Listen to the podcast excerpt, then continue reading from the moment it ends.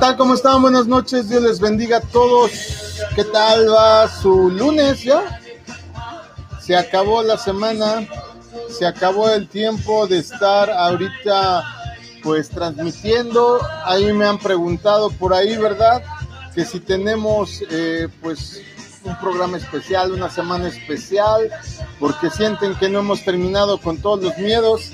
Y efectivamente no hemos terminado con todos los miedos, pero ni en lo literal ni en la enseñanza, ¿verdad?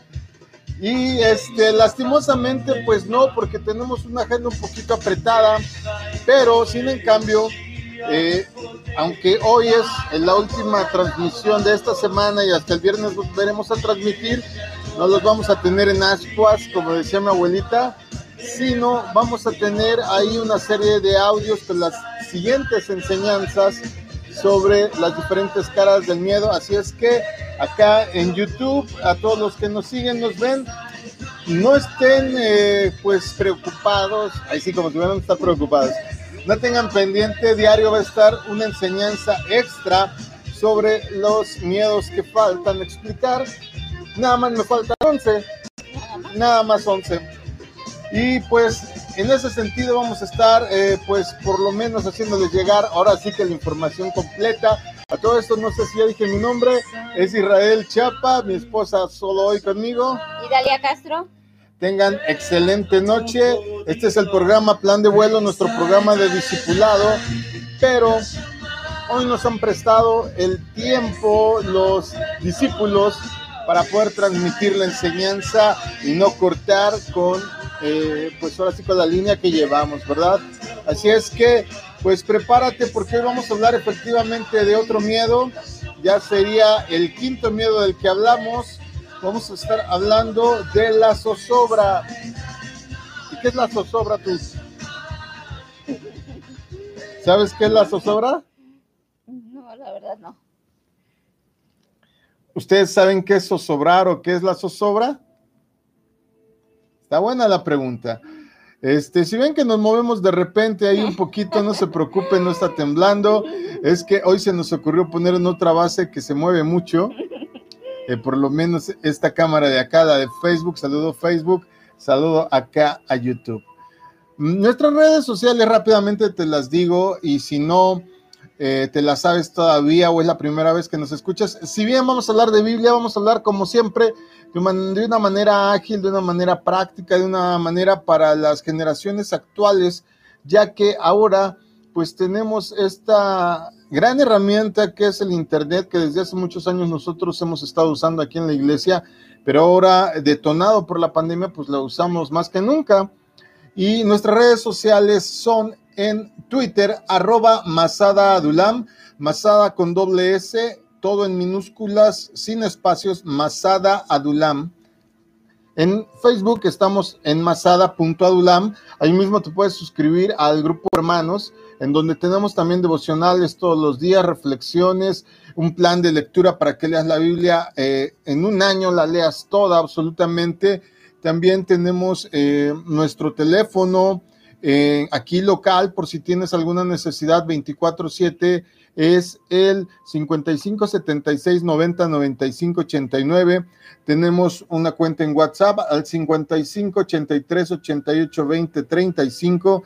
Tenemos desde luego nuestro canal en YouTube que es Israel Chapa, Israel con una sola R, Israel Chapa, todo con mayúsculas. Y últimamente en nuestro podcast ya subí ahí los, los links, las ligas para que puedan enlazarse directamente por si tienen problemas con Spotify, pero en Spotify me reportan que todo está perfecto, que no, no es tanto el problema eh, de, ellos, sino que tienen que tener su búsqueda adecuada. En Spotify, en las, en las demás redes de podcast, búscanos como La Voz, La Voz con V. Me dicen que ese es el problema principal, voz con V. Increíble que tenemos que decir estas cosas, pero la ortografía hoy día para muchos no es prioridad, para nosotros sí. La voz de Masada Adulam con V, o como diría mi maestra de primaria, con vela biodental. Bueno, pues hablamos de este miedo que es la zozobra. Para ello, este, permíteme entrarle de lleno a la enseñanza y conforme vaya avanzando vas a entender tú solito sin que tengamos que recurrir al diccionario para saber qué es la zozobra. El primer libro de Samuel, capítulo 23, verso 26, dice, e iba Saúl por un lado del monte y David con sus hombres por el otro. Recordamos este, este pasaje un poco, es cuando está persiguiendo el rey Saúl a David y ya lo tenía cercado y coinciden en un monte, aquí en México diríamos en un cerro, y, unos venían por un lado y otros venían por el otro lado, eh, porque David venía huyendo de él. Entonces ocupó como que la geografía, como la orografía del monte para poder escapar. Y dice ahí el primer libro de Samuel 23, 26, que David se fugó con zozobra, es decir, tenía miedo, pero tenía miedo en esta faceta de zozobra. Huía a causa de Saúl. Pues Saúl y sus hombres iban cercando a David y a sus hombres para apresarlos, yo diría para no hacerles nada bueno, ¿no? Pues a quién sabe qué les iban a hacer. Había jurado Saúl que iba a matar a David.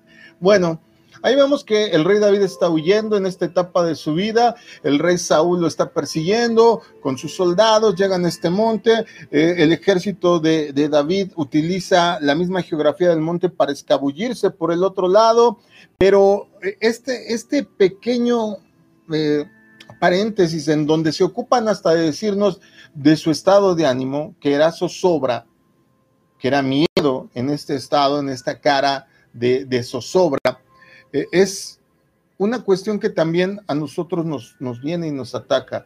La palabra zozobra ya no es muy usada, sobre todo las, las generaciones modernas, los nativos digitales, los millennials, no usan mucho el diccionario.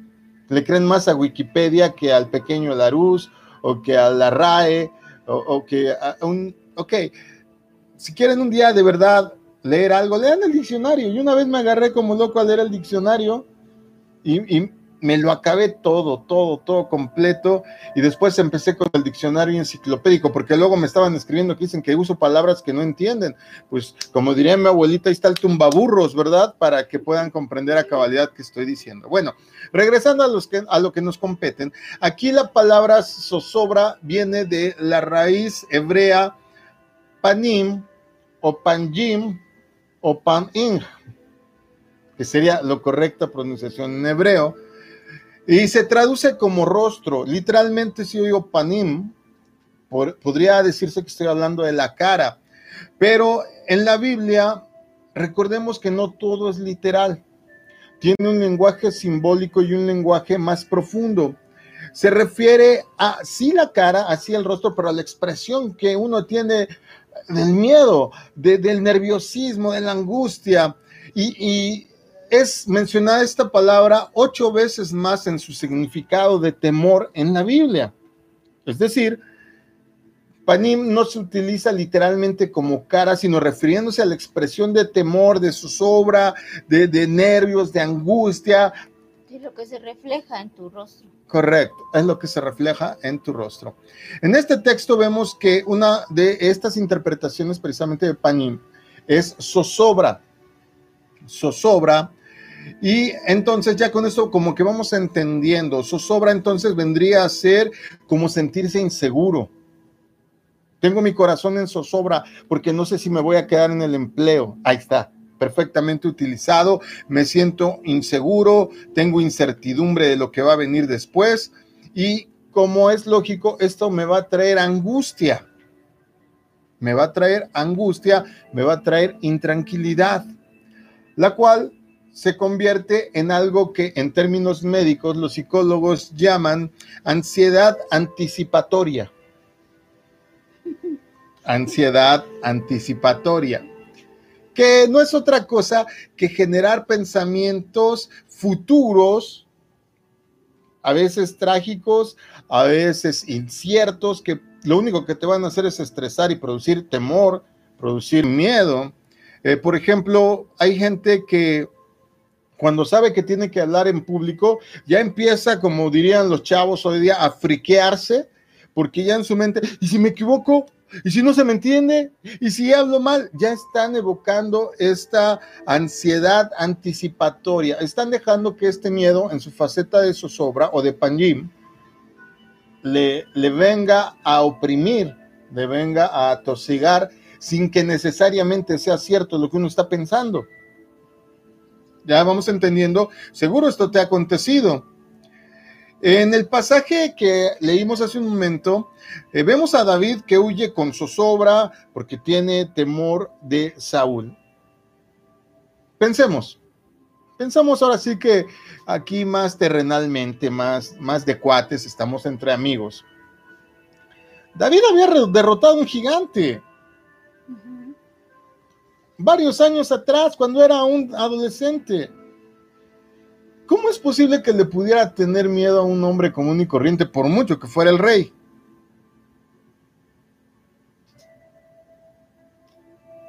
Está de pensarse, ¿verdad? Luego vamos a hablar de los sentimientos de David, porque no, no, David, David me da material para escribir 25 mil libretas sobre prédicas, ¿verdad? Pero eh, lo que te quiero decir que este miedo, esta zozobra lo lleva a esconderse en un desierto en la región de Gesimón, así se pronuncia, Gesimón, no de Simón, de Gesimón, y eh, curiosamente esta palabra Gesimón significa soledad. Muchas veces las personas cuando tienen angustia, tienen zozobra, tienen incertidumbre, inseguridad, se van y se meten a Gesimón es decir, se aíslan, se van y se meten en la soledad, por así decirlo, se esconden en la soledad por causa de esa zozobra, de esa inseguridad, de esa angustia, de eso estar pensando y pensando y pensando cosas que a lo mejor nunca van a pasar. Pero como dejamos que Panim, el, miedo en su faceta de Panim, de zozobra, venga y nos oprima y cedemos, pues tiene la gente la tendencia a aislarse y a vivir en soledad. Ahora, al, pensar en esto, al pensar en, sobre todo en cuando va avanzando la vida, cuando eres joven, ah, dices, tengo todo el tiempo del mundo. Pero a medida que van pasando los años, y se te va agotando la fuerza y la salud empieza a mermarse y como que ya no tienes eh, el mismo incentivo y la actitud para enfrentar la vida, te comienzas a preocupar por el futuro. Te comienzas a preocupar por cosas como qué va a pasar con mi familia. Ahora que vamos a salir de viaje, ¿y si chocamos?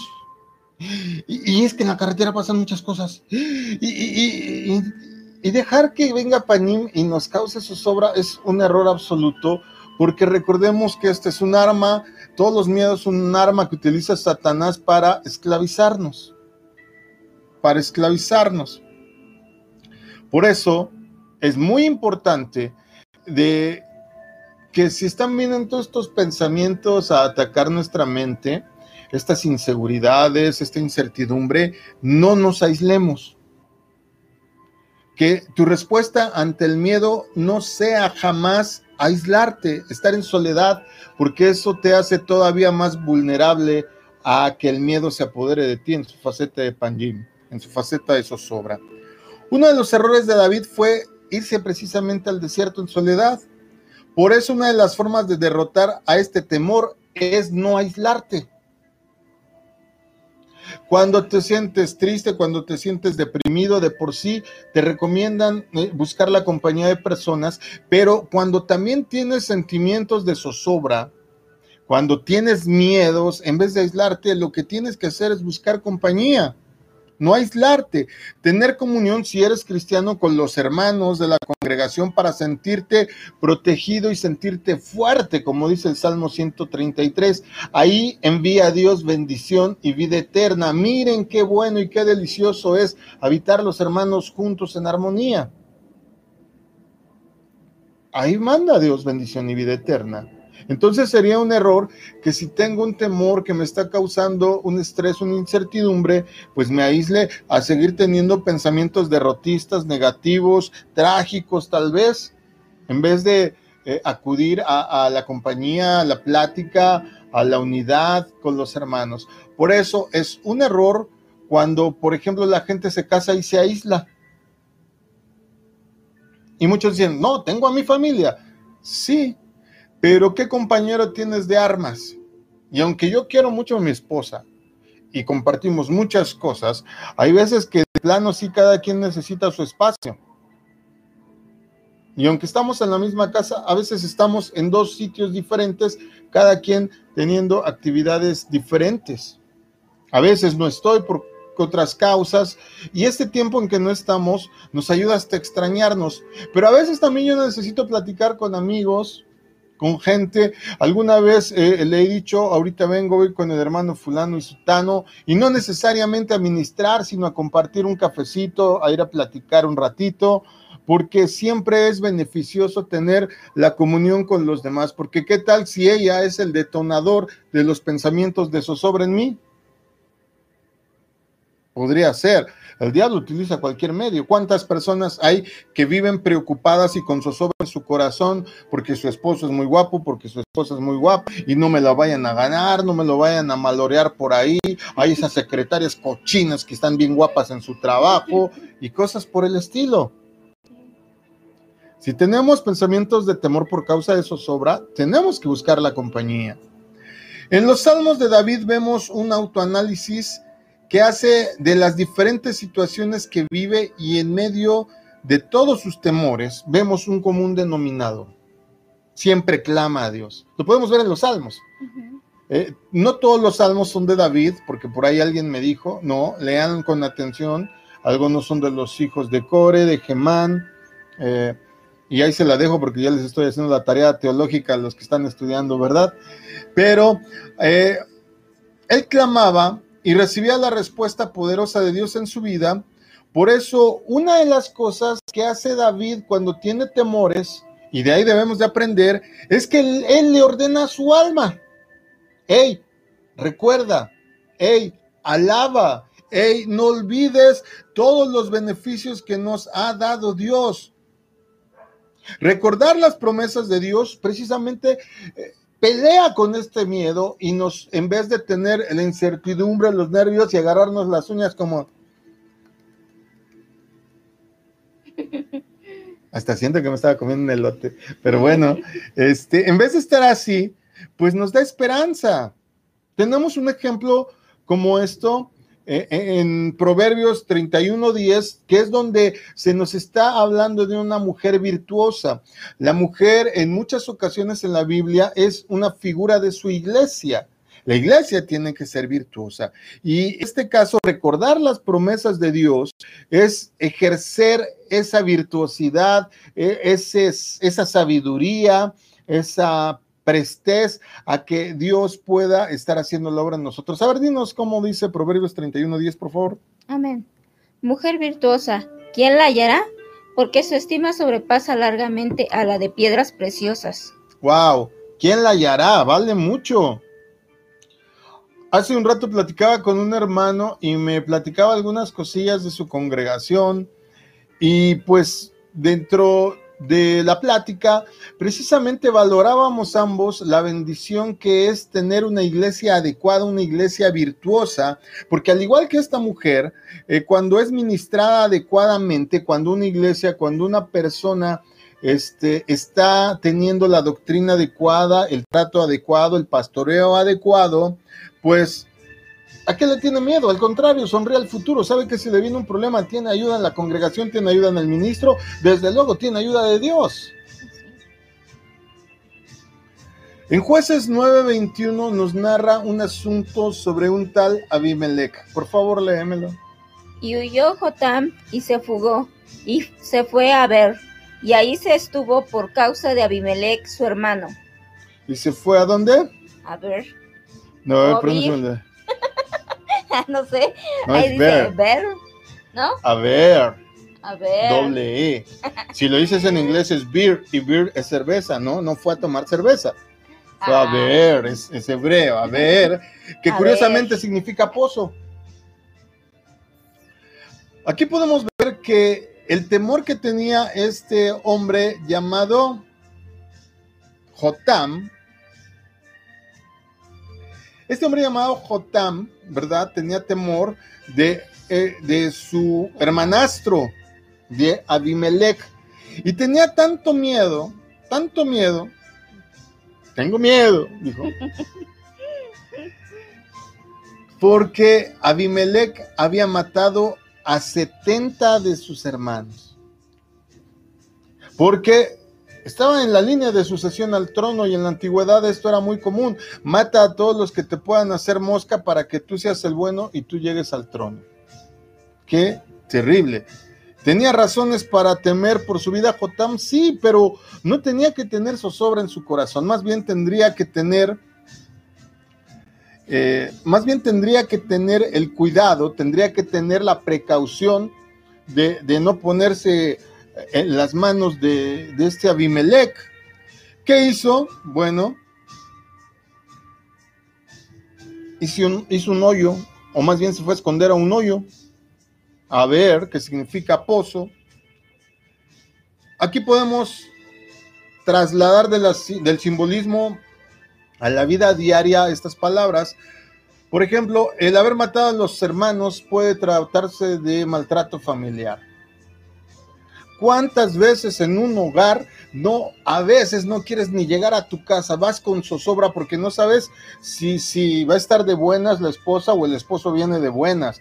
¿Cuántas familias, pero de verdad llega el papá y tiemblan porque si el papá es vicioso, pues tienen muchos problemas.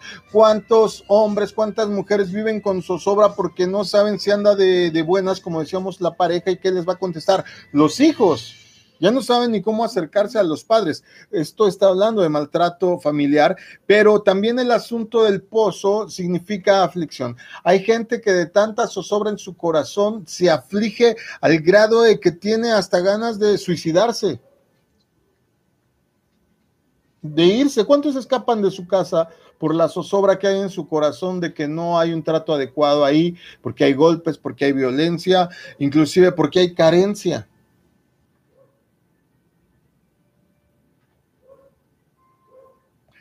Unos versos anteriores, precisamente, habla Jotam y describe a este hermanastro Abimelech como una zarza sin fruto. Ahí hay una parábola o una fábula, la fábula de la zarza. Y es un comparativo de este hombre Abimelech. Y dice que no solo no tiene fruto, sino no tiene sombra. Es decir, yo me imagino las varas pelonas pero hay muchas personas que son así, no tienen fruto, no, no tienen eh, lo menor para ofrecerte seguridad. Y la gente ahí está. ¿Y cómo está? Pues está con miedo porque le sirve igual que si no estuviera. Desgraciadamente hay casos, hay casos y hemos conocido casos en donde eh, pues se desaparece el esposo, la esposa pues tiene que darle de comer a los hijos, se va a buscar trabajo y cuando regresa el esposo, doble problema, la saca del trabajo, la pone en ridícula, la avergüenza en el trabajo, llega a la casa y la golpea.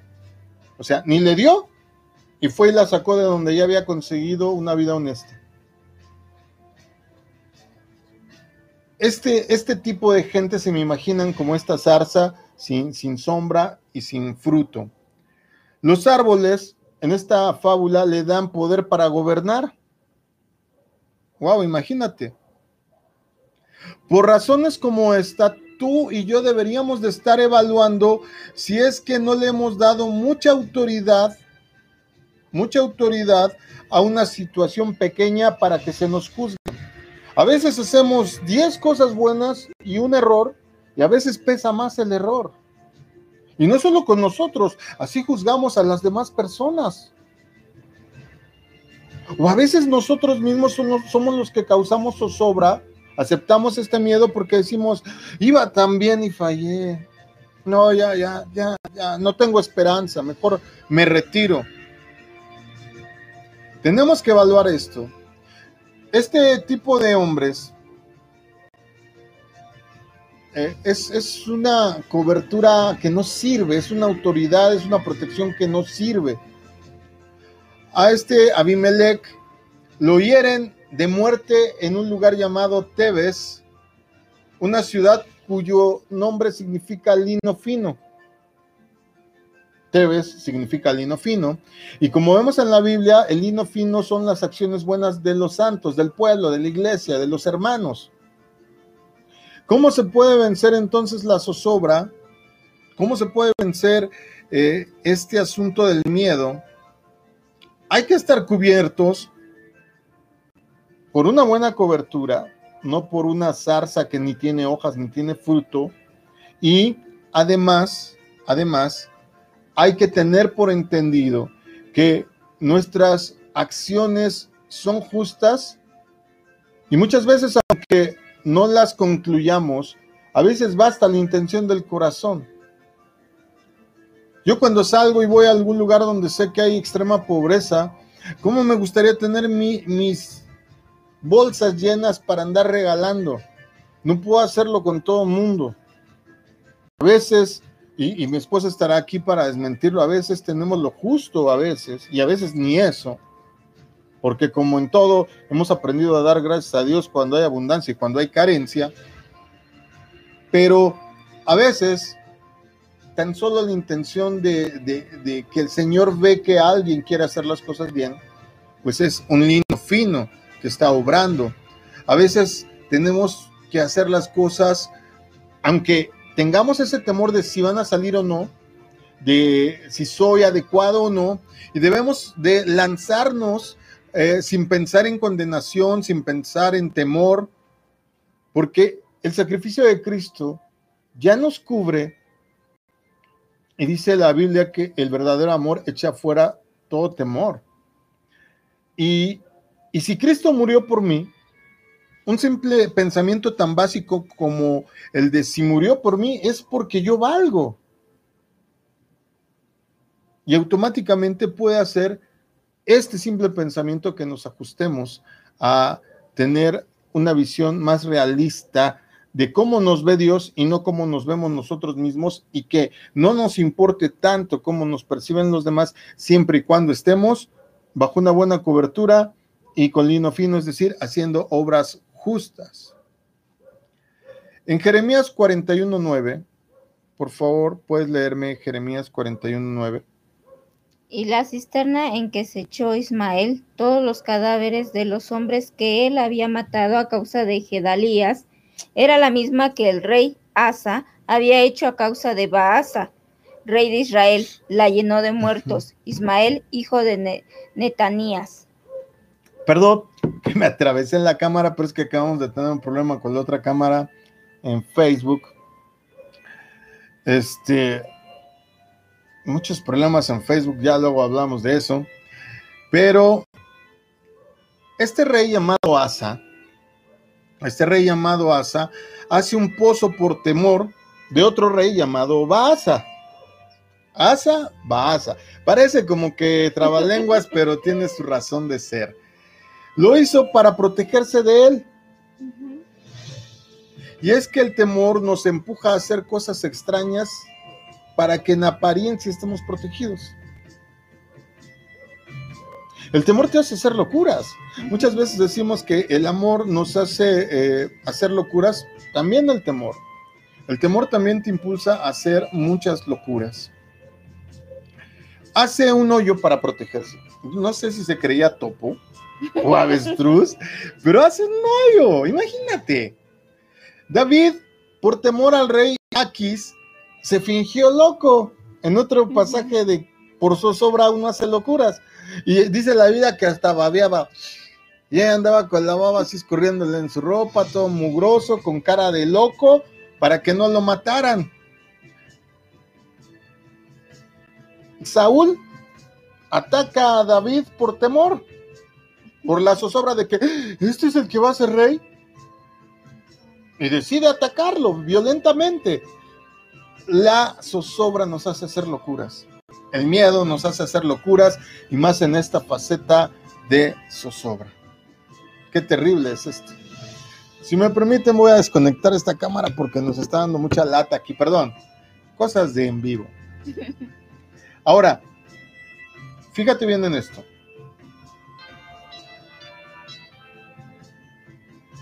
Baza, el rey que quería matar al otro, Baasa, significa comportamiento ofensivo. Eso significa el nombre. O el que destruye. Podemos ver entonces que la causa de este temor puede ser el maltrato físico o psicológico. La zozobra puede venir porque vienes de una familia disfuncional en donde se gritaba, se violentaba, entonces de repente oyes que alguien grita, ¡ay!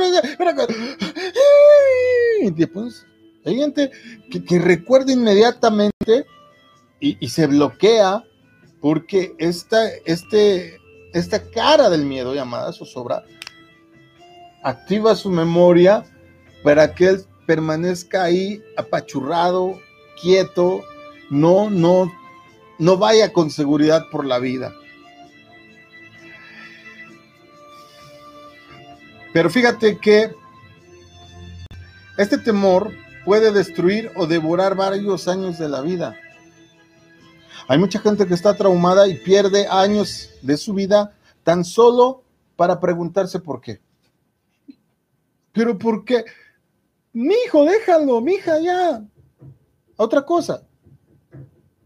En Cristo las cosas son nuevas.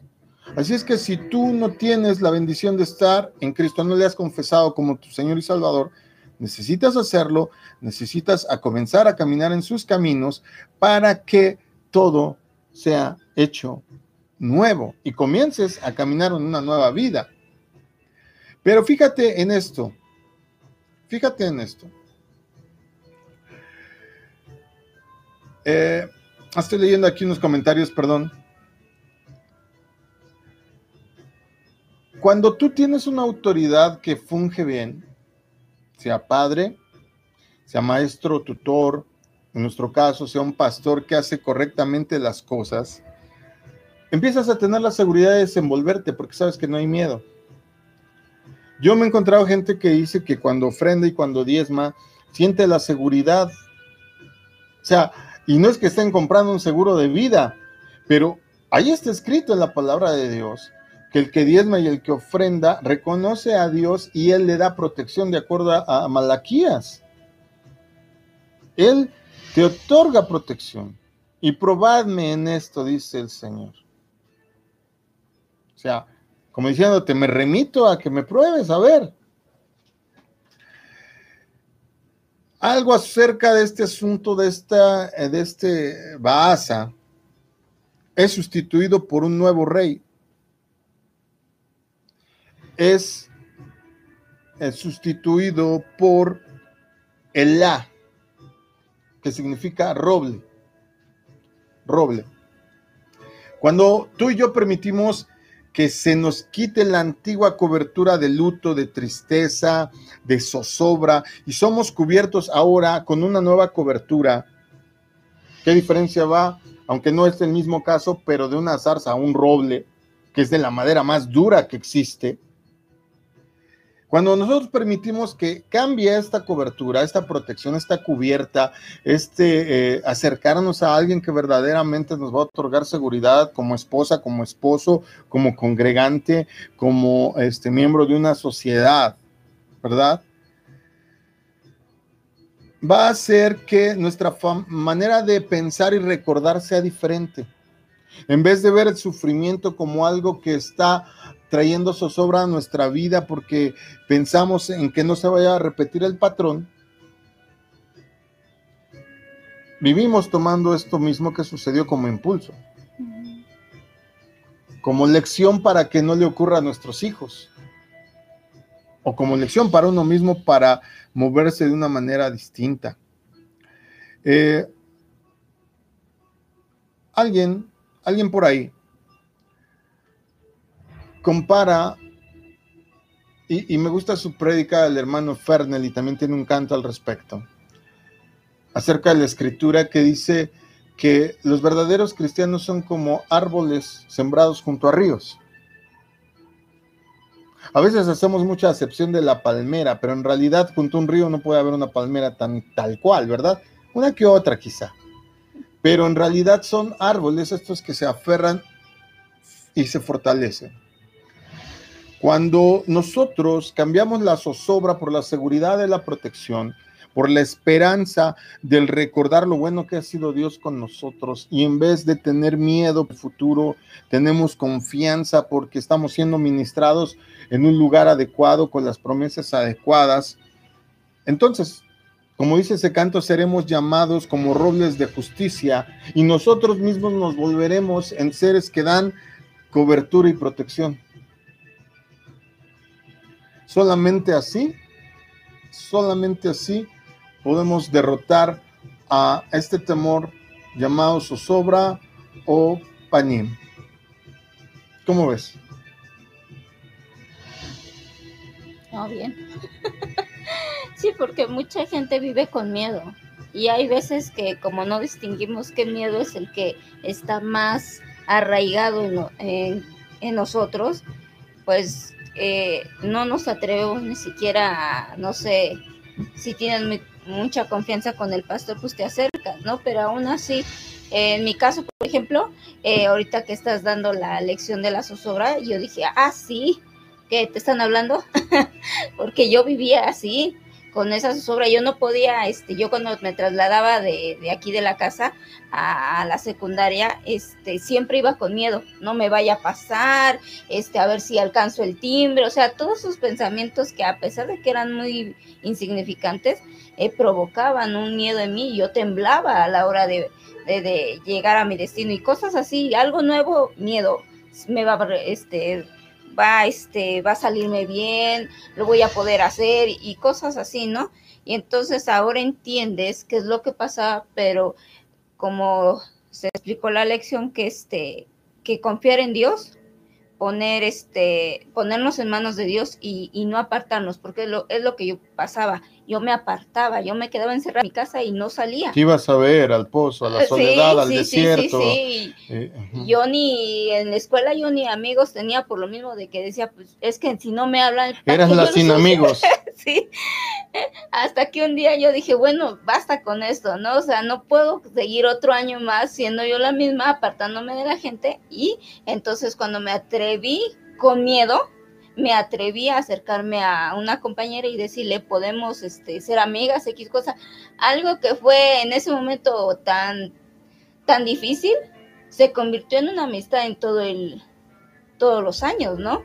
Y así, este, igual, este, vencer el miedo, el pedirle ayuda a Dios y, y procurar estar este y acercarte a alguien que te proporciona protección exacto como acabamos de ver sí sí sí porque eso te ayuda de muchísimo muchísimo te ayuda a salir adelante sobre todo con estos miedos que cómo los utiliza el enemigo para para tenerte no claro claro porque eh, un pueblo que tiene temor es un pueblo que es fácilmente manipulable y la verdad del caso es que eh, a mí eh, me, da mucha risa porque todos los que me conocen de unos años para acá, este, si bien siempre he sido seguro de mí mismo y si bien siempre he sido líder, este, yo era tímido en, en algunas facetas.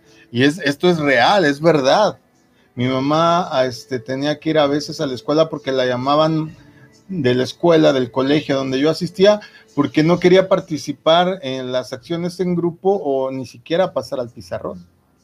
Entonces, igual hasta que un día enfrenté el temor y dije, no, ¿por qué? No puede ser que ande por la vida nada más este, haciéndome eh, el camuflaje ahí con el entorno, ¿verdad? Y en Cristo pues es lo mismo, es de, definitivamente la, la, palabra de Dios no, sirve, no solo sirve para la vida espiritual, sino nos sirve para todo lo que hay en la vida, para toda circunstancia y para toda la vida. Yo les digo aquí en la congregación que la Biblia es el manual perfecto para la, para la vida perfecta. Pues yo espero que te hayan servido, que te haya gustado esta lección. Eh, vamos a dejarlo hasta aquí. Una disculpa a los amigos. Vamos a, a formatear este video para que también se vea en Facebook porque tuvimos un problema, se nos cayó Facebook aquí en un momento, la cámara falló y me están escribiendo que hay fallas, una disculpa, ya lo verán, eh, en unos momentos más lo vamos a convertir para pasarlo a Facebook. Y eh, recuerda que aunque hoy terminamos las transmisiones de, este, de esta semana, el próximo viernes comenzamos con otro ciclo, viernes, sábado, domingo, lunes, pero antes de que llegue todo eso, vamos a estar subiendo temas aquí a través de YouTube eh, para acabar con los otro, los otro, ya me comí dos veces la S de tener hambre, los otros 11 aspectos o facetas que me faltan de describir cómo es que el miedo quiere actuar y frenarnos en, en, las diferentes circunstancias de la vida.